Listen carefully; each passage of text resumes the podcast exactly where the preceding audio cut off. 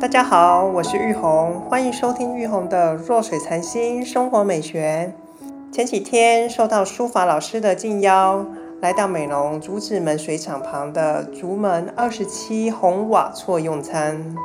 这是一栋传统式建筑，混着米兰和客家式的风格。一片片的红色砖瓦，唤起我小时候住的房屋底也是红砖瓦排列而成的。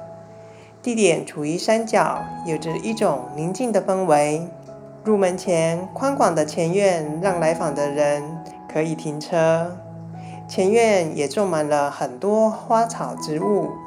刷白的墙面搭着古董桌子，摆上桃红色的蝴蝶兰作为门面，看起来很讨喜。方形露天的庭院摆满了荷花、莲花盆饰。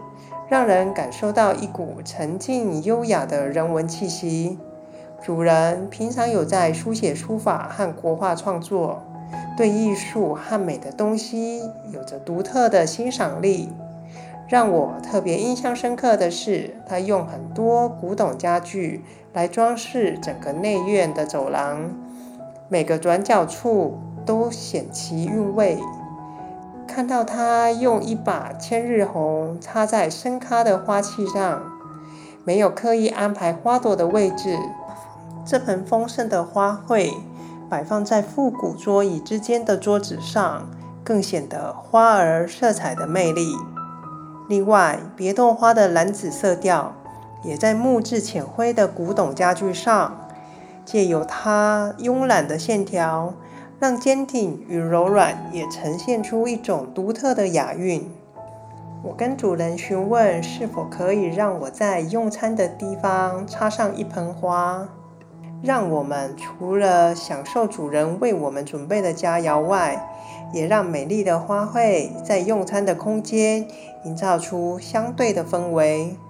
我先让自己沉淀了一下，透过跟周遭植物的连接。让当时所需要的花卉植物一一现踪影，再借由我的双手把它们引到室内，延续它们的生命。木麻黄有着一种自然的弧线线条，搭配铁线兰的慵懒垂挂姿态，在旁边摆上一小把的千日红和粉紫色的兰花作为搭配。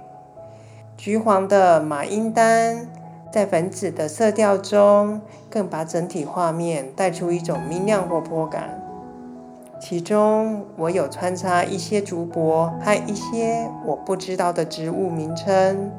当时我只是知道它们的身形是跟整体很相搭的，可以作为美化和画龙点睛的效果，让人与花。还有空间的对话是和谐的。看到这样的效果，当天的宾客笑尽开怀，我深深感到一种温暖与祝福。非常感谢主人愿意让我在整体空间氛围里，带给大家感受到更多的生命甜度。最后，很感谢你们今天的收听，欢迎分享与留言。诚心邀请有兴趣的你们订阅我的频道，和我一起同游这趟自我探索的旅程。祝福你们平安喜乐，我们下一集见。